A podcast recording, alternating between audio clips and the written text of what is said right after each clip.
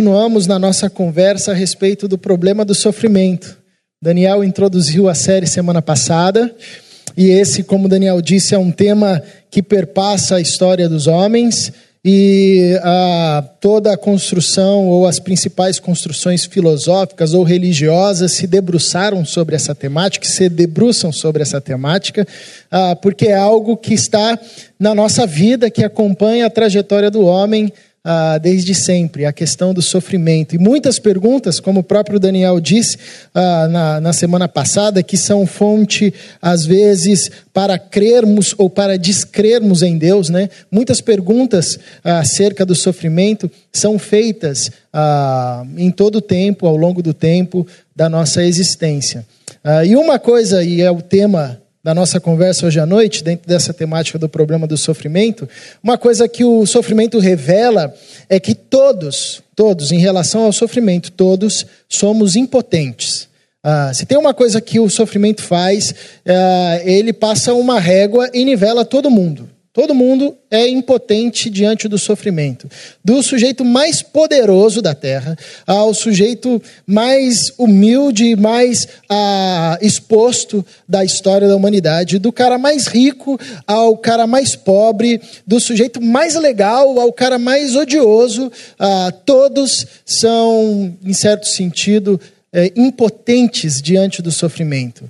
A gente até pode, muitas vezes, por causa da nossa precaução, dos nossos recursos, construir ah, casas, nos cercarmos de aparatos, ah, cuidarmos até mesmo da nossa saúde mental, física, mas nós não conseguimos prever quando o sofrimento vem e nós não conseguimos calcular muitas vezes a chegada do sofrimento. Sofrimento não é o tipo de visita que avisa, né? Que liga e fala: Ó, oh, tô chegando aí na sua casa mês que vem, tá bom? Se prepara aí, porque eu vou chegar com tudo, tá bom? Eu quero uma mesa posta, eu quero ser tratado ah, muito bem. Não, o sofrimento por vezes vem, da noite para o dia.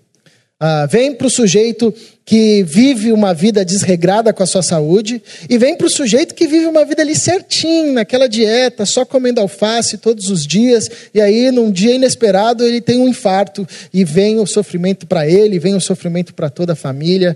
Ah, o sofrimento nos revela ah, que somos impotentes, revela a nossa impotência, que mesmo com tantos recursos, isso é tão verdade porque nós vivemos num século com muitos recursos, tecnológicos, ah, recursos de conhecimento, recursos de fé, recursos estruturais, recurso de dinheiro, e nós não conseguimos lidar até hoje com a questão do sofrimento. Nós não conseguimos extirpar essa realidade da nossa vivência, ah, porque o sofrimento nos faz impotentes, até mesmo diante, até mesmo quando nós reunimos todos os nossos recursos possíveis, nós nos damos conta que ah, tem áreas e tem questões da nossa vida e tem questões da nossa existência que nós não conseguimos ter o controle e que nós estamos numa situação que talvez seja da mais das mais agoniantes para o ser humano, que é essa sensação de estar solto, que é essa sensação de estar à deriva. Nós, naturalmente, ah, buscamos o controle da situação. Isso é tão forte em nós que um bebê tem isso dentro de si. Você percebe nos instintos do bebê um desejo de controlar a mãe, um desejo de controlar o horário da alimentação dele, um desejo de controlar onde ele vai dormir. Ah, eu passo por isso assim aqui agora na, na, da forma mais prática possível, né, com Samuel. É, há no ser humano um instinto de controlar, de ter uma zona de conforto. É, e quando nós nos damos conta de que é, nós não temos controle e que tem coisas na vida que nós somos, independente do que construímos ou do, dos recursos que temos, nós somos completamente impotentes, nós nos percebemos num local que é muito ruim, que é esse local de estarmos soltos, que é esse local de reconhecer a nossa pequenez diante da vida, diante da, da existência e diante das tantas e tantas questões ah, da existência. E o que, que a Bíblia pode nos ensinar a respeito disso? A respeito do, do sofrimento e a respeito da nossa impotência diante do sofrimento. Convido você a dar um passeio hoje pela Bíblia. Nós leremos alguns textos Conta com a sua compreensão e paciência, uh, mas é sempre bom lermos a Bíblia e nós leremos aqui alguns textos para a nossa conversa é, diante dessa temática. Primeiro texto está em Gênesis capítulo 3, versículo 15 e versículo 16. Gênesis 3, 15 e 16. Diz assim: Palavra de Deus. Porém, inimizade entre ti e a mulher, entre a tua descendência e o seu descendente. Este te ferirá a cabeça, e tu lhe ferirás o calcanhar. E a mulher disse: Multiplicarei sobremodo os sofrimentos da tua gravidez. Em meio de dores darás à luz filhos. O teu desejo será para o teu marido, e ele te governará. Agora, vira aí, dá um pulinho, nós vamos, nós vamos para Êxodo, capítulo 2, versículo 23 e 25. Os textos serão projetados também, você pode acompanhar ali pelo telão. Êxodo 2, 23 e 25. Decorridos muitos dias, morreu o rei do Egito. Os filhos de Israel gemiam sobre a servidão e por causa dela clamaram, e o seu clamor subiu a Deus.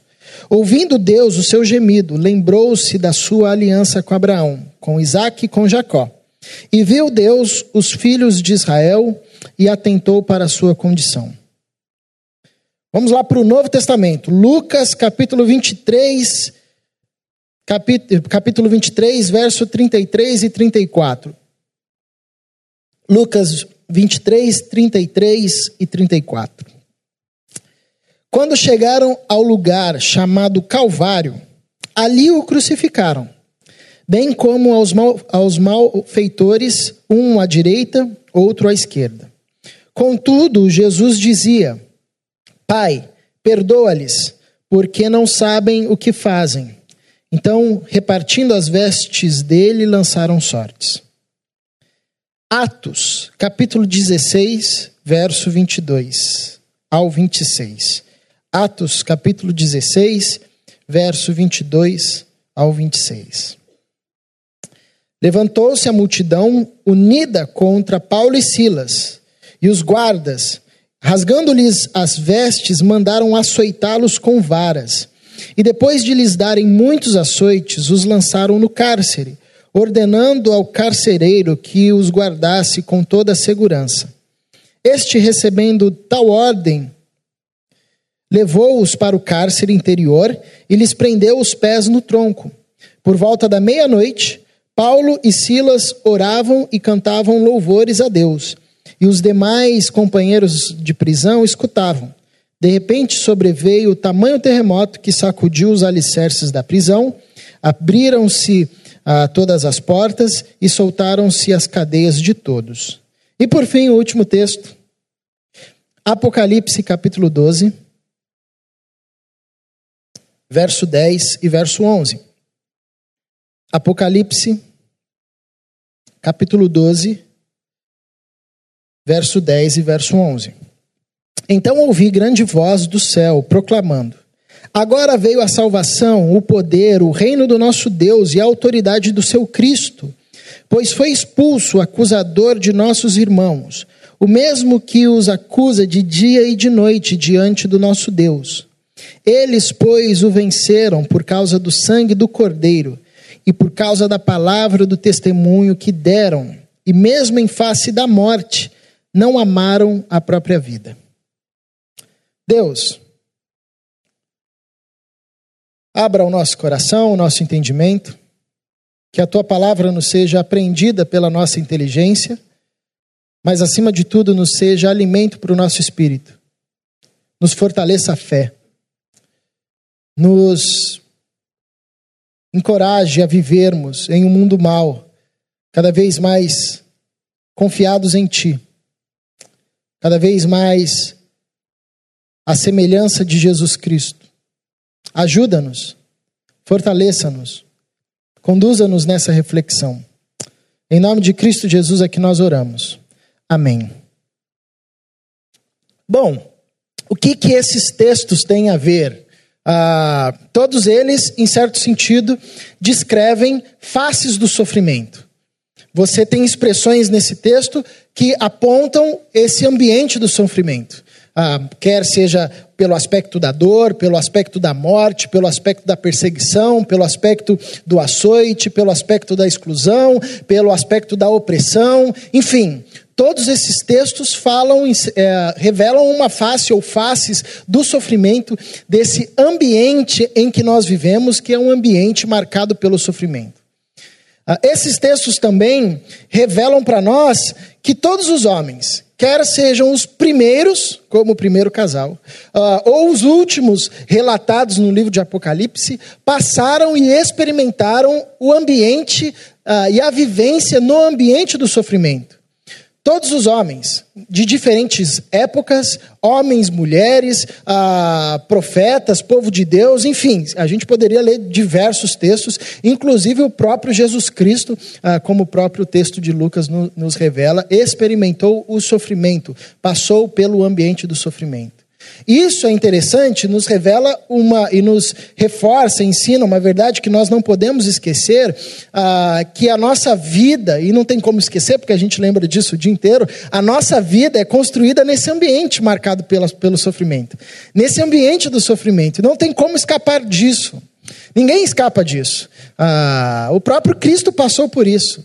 O próprio Cristo experimentou o sofrimento dos diversos, ah, experimentou o sofrimento na, na, sua alma, experimentou o sofrimento no seu corpo, nas suas relações, enfim.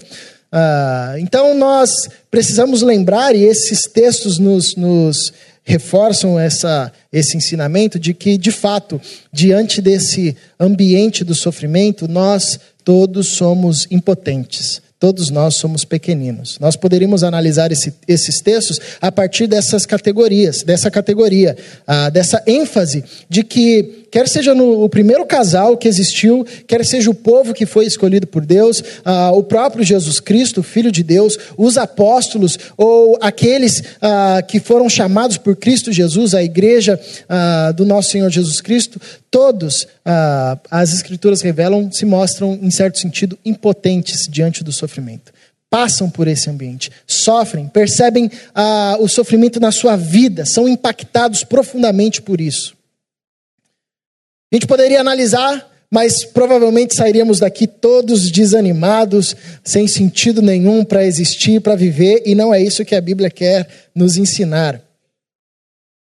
A Bíblia, sim, é construída, ah, e essa é uma das coisas lindas da revelação de Deus. A revelação de Deus dada aos homens, ela é construída no meio desse ambiente de sofrimento.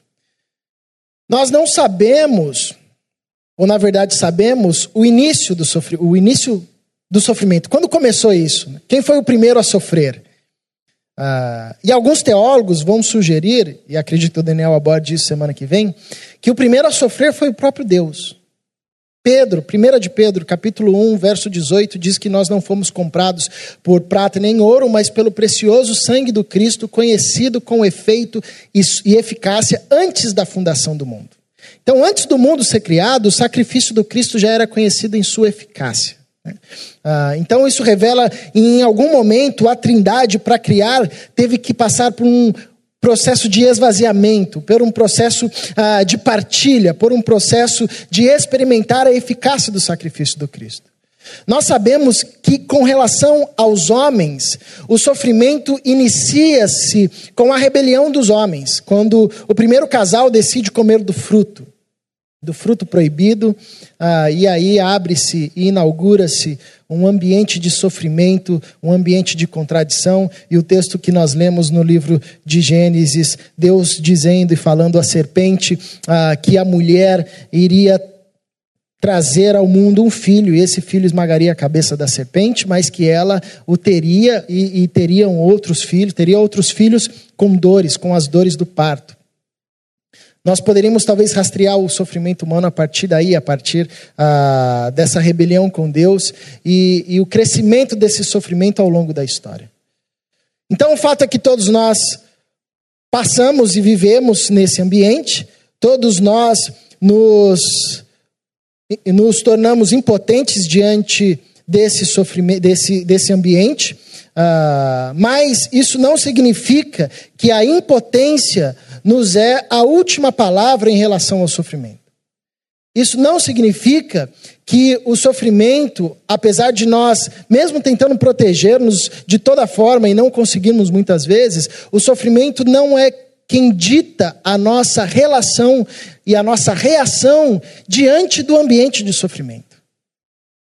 O que esses textos nos ensinam também é que é possível, mesmo no ambiente de sofrimento e no ambiente mais ah, angustiante, mais complexo, mais doloroso, é possível experimentarmos reações e termos reações que estão para além da impotência, que revelam, na verdade, a grandiosidade ah, da vida em meio ao sofrimento. E essa é uma beleza da revelação de Deus, porque a revelação de Deus se dá nesse ambiente de sofrimento. Então nós vemos o próprio Deus revelando o seu amor e falando de salvação e falando de amor e falando de esperança em contexto marcado por ódio, em contexto marcado por morte, em contexto marcado por desesperança. O que, que nós podemos aprender com esses textos como resposta ah, diante do ambiente de sofrimento? Por exemplo, em Gênesis, Deus diz a mulher que ela vai ter um filho e esse filho vai esmagar a cabeça da serpente, vai levá-los de volta ao jardim, vai restaurar as coisas como deveriam ser. Porém, nesse mesmo texto, Deus diz à mulher que ela vai ter filho em meio a, a dores de parto e que o seu sofrimento será ampliado por causa da queda e por causa do pecado.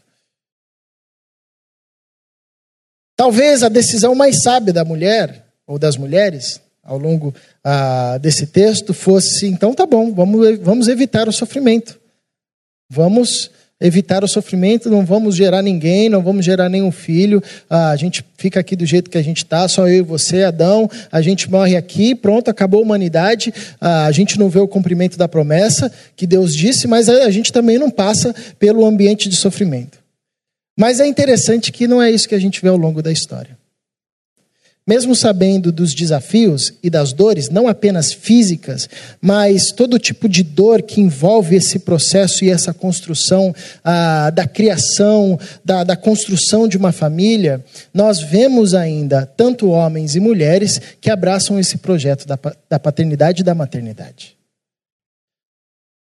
Porque optaram, mesmo num ambiente marcado pela dor, mesmo no ambiente onde promessa e dor são conjugadas numa mesma frase, optaram pela promessa. E essa é uma beleza da dinâmica da, da vida. Ah, nós vivemos nesse ambiente do sofrimento e conjugamos no mesmo dia alegria e tristeza. Conjugamos no mesmo dia esperança e desesperança. Conjugamos no mesmo dia promessa uh, e castigo. Porque esse é o, é o fruto e o resultado da árvore que contém o conhecimento do bem e do mal, que são elementos antagônicos, mas estão no mesmo fruto, e nós comemos desse fruto, e a história se constrói a partir disso. Então, mesmo uh, a mulher ouvindo e recebendo a notícia de que há esperança, mas essa esperança viria em meio à dor, Eva e todas as mulheres que se seguiram e todas as mães que se seguiram na história optaram não pelo conforto e pela comodidade de abrir mão da promessa para não sofrer, mas optaram sofrer em detrimento da promessa, pela promessa optaram esse caminho e esse caminho de dar-se, de esvaziar-se a si mesmo, para que venha alguém que gere nova esperança nela mesmo, na família, no mundo. Então aqui nós aprendemos um verbo que pode ser conjugado, mesmo num ambiente de desesperança. Nós podemos aprender com as mães a esperançar. Nós não sabemos de onde o sofrimento vai vir, quando ele vai vir e como ele vai vir.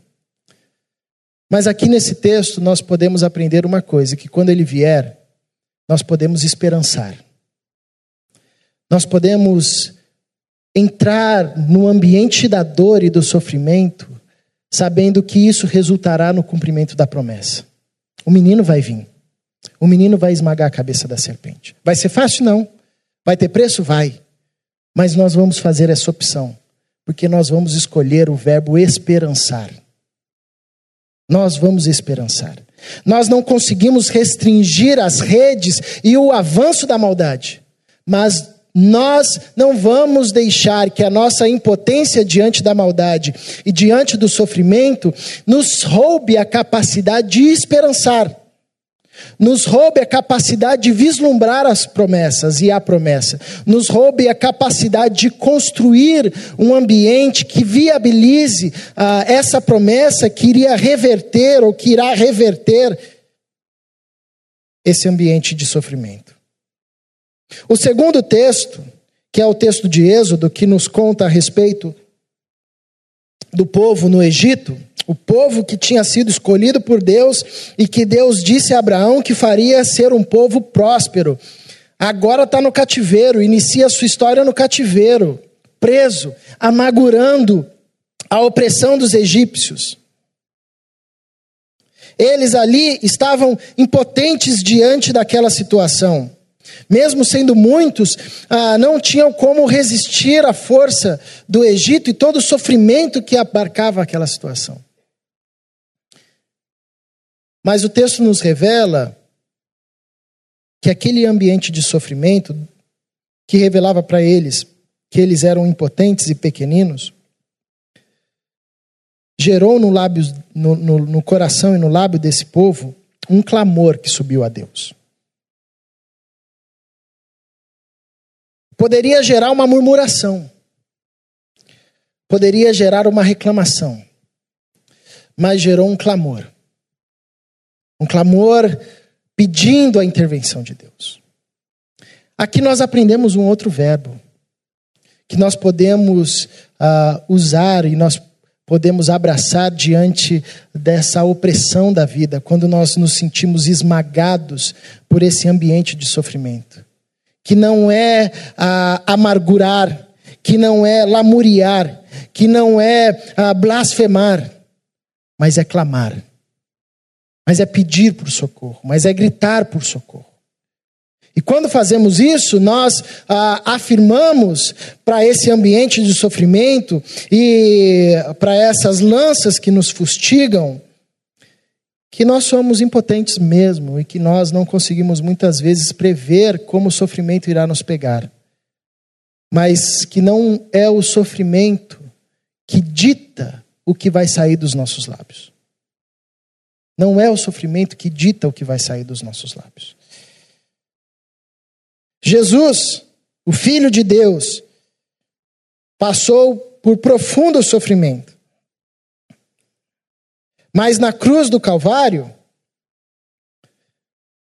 também se fazendo como alguém ah, impotente, assim como todos os outros homens diante daquele sofrimento, ele escolhe conjugar um verbo dos mais belos e dos mais ah, conflituosos nesse contexto. Ele escolhe perdoar.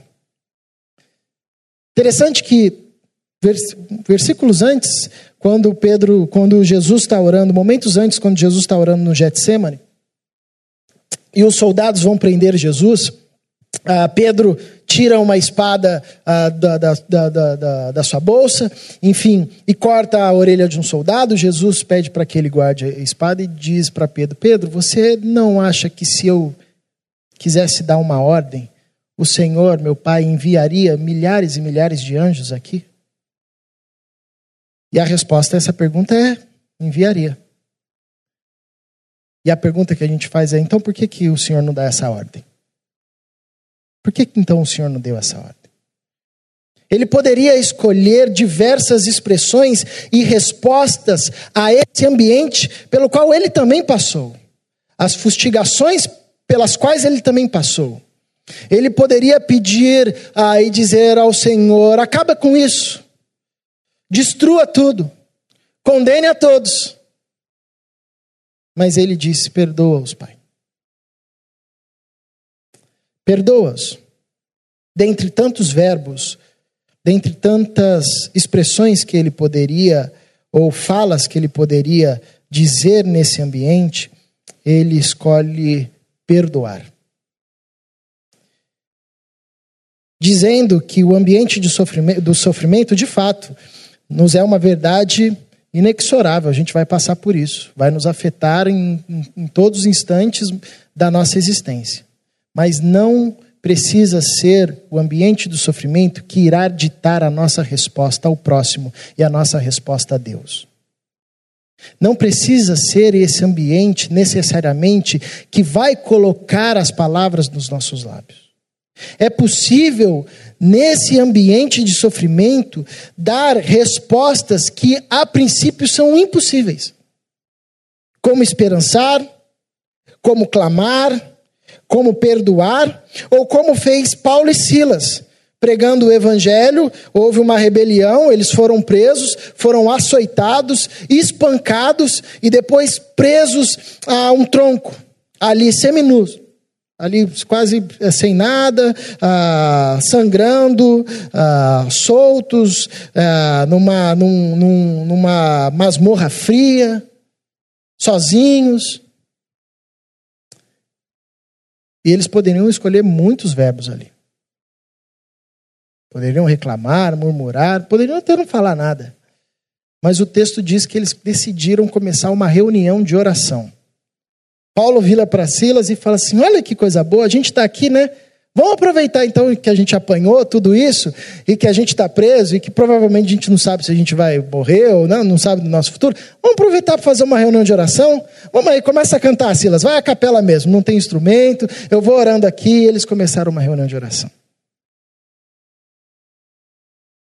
Como é que os caras, depois de passarem por tudo isso, conseguem louvar? Esse texto, assim como os demais, reforçam para nós que nós somos sim impotentes diante do sofrimento. Mas há algo em nós que nos possibilita, em meio à mais cruel perseguição, iniciar uma reunião de oração. Ao mais cruel dos sofrimentos, dos espancamentos, iniciarmos um culto de louvor. Olha o que, que esses caras fizeram. Eles passaram pelo ambiente de sofrimento sem deixar que essa amargura e todo o caos que o sofrimento gera entrasse dentro deles, deformasse a sua alma, roubasse a sua alegria, tirasse a sua esperança e fizesse com que eles se dessem por vencidos. Porque, de fato, nós somos impotentes diante do sofrimento, mas isso não significa que o sofrimento precisa ditar ah, o nosso culto a Deus ou a nossa forma de cultuar a Deus. E o último texto de Apocalipse, que nos revela que até quando Cristo voltar, até esse momento, até lá, tem muito sofrimento para rolar, nos revela que a igreja de Jesus, por meio do testemunho e por meio ah, da fé e, e, do testemunho do sangue do Cordeiro, mesmo em face da morte, ah, venceram mesmo em face da morte, que é, talvez seja a maior expressão do sofrimento, a maior cara do sofrimento, mesmo em face da morte, esses irmãos uh, venceram. Porque diante desse ambiente do sofrimento, eles, mesmo correndo risco de vida, e aqui nós podemos lembrar de um sem número de mártires, nós podemos lembrar ah, das perseguições que sofremos por causa do Evangelho de Jesus, nós podemos lembrar de tantos exemplos de homens e mulheres ao longo da história e nos perguntarmos por que, mesmo diante da morte, por que, mesmo diante das dificuldades que ah, o discipulado de Jesus implicaria, por que eles permaneceram, por que, que eles continuaram, por que eles ah, é, permaneceram firmes, mesmo em face da morte, como o texto diz. Porque nesse ambiente de sofrimento, esses homens e essas mulheres, a igreja de Jesus escolhe uh, o verbo lutar, e não o verbo desistir, e não o verbo parar, mas lutar. Jesus disse aos seus discípulos: Vocês terão aflições no mundo, mas tem bom ânimo. Bom ânimo é uma frase equivalente a ser valente, permaneça firme. Não caia diante do sofrimento. Não deixe que ele defina a sua trajetória. Confiem em mim. Fortaleçam-se em mim. E mantenham um bom ânimo, porque eu venci o mundo. Então, diante do sofrimento, que tem por único objetivo nos parar e nos paralisar, nos desviar e nos fazer ah, ficarmos estáticos diante do objetivo que temos que chegar, e falando dentro do livro de, de Apocalipse, na perspectiva da missão da igreja, que é avançar ah, e fazer com que o reino de Deus avance, o sofrimento vai tentar nos parar de todas as formas. E de novo, nós temos vários verbos para escolhermos. Mas esses irmãos e essas irmãs, relatados nesse livro, que representam a igreja do Cristo, mesmo em face da morte, mesmo sabendo que correriam risco na sua própria vida, eles optaram por lutar. Esperançar, clamar, perdoar, louvar, lutar. Nas mais diversas frentes, nos mais diversos momentos da nossa vida, ah, nos diversos ambientes do sofrimento, nós sempre teremos a possibilidade, apesar da nossa incapacidade de prever e até mesmo de afastar o sofrimento da nossa vida, dos nossos queridos, nesses ambientes nós sempre teremos a possibilidade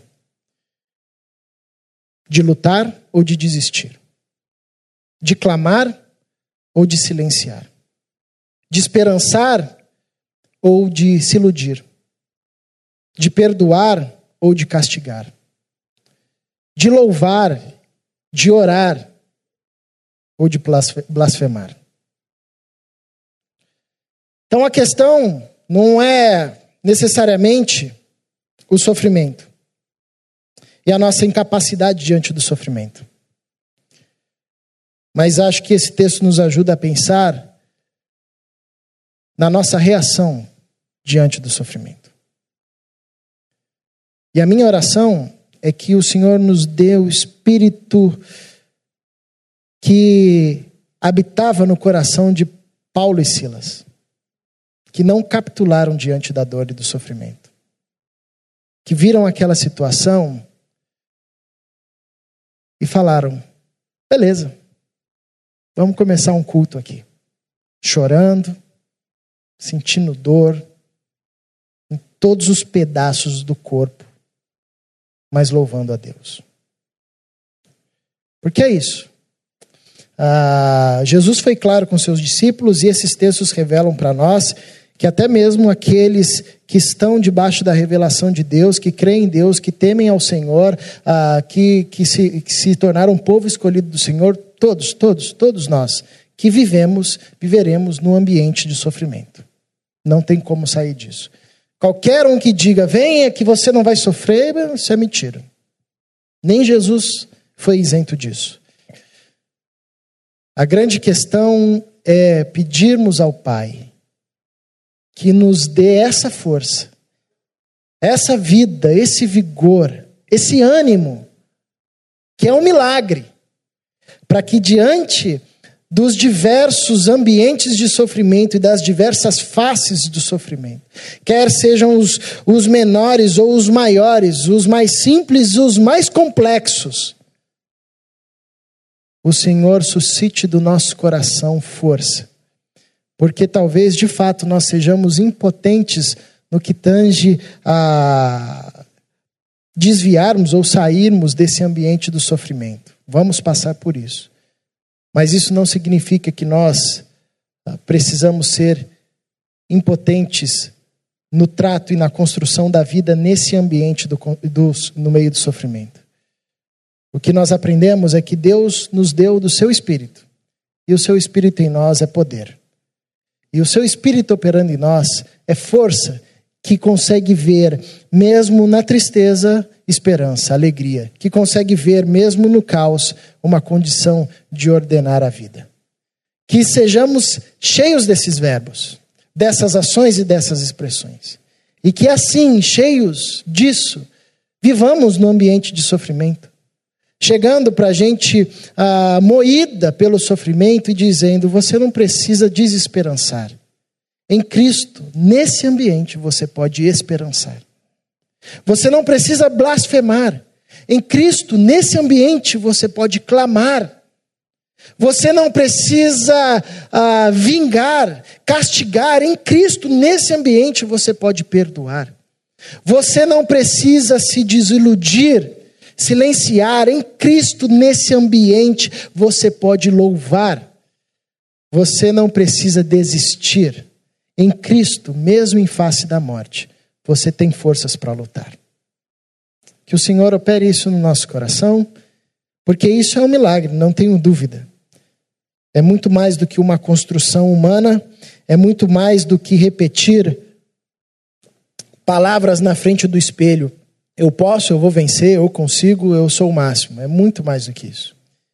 É uma transformação de mente, é uma transformação do coração. É compreender que assim como Jesus, e assim como aqueles que sofreram em Cristo ah, e viveram no ambiente do sofrimento, foram preservados e não tiveram a esperança, a vida, a alegria, a fé roubadas de si. Feche seus olhos e vamos orar mais uma vez.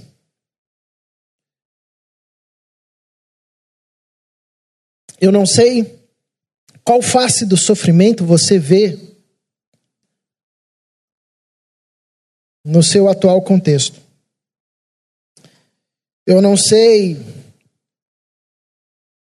o quanto você trafega, pelo ambiente do sofrimento. Eu não sei o que aperta o seu coração. Eu não sei o que te fustiga. Eu não sei o que gera agonia para a tua alma. O que eu sei é que diante de todo e qualquer ambiente de sofrimento, nós teremos que escolher um verbo, nós teremos que escolher uma ação. Minha oração nessa noite é que o Senhor te dê força, me dê força, nos dê força, para que mesmo diante da dor, possamos esperançar.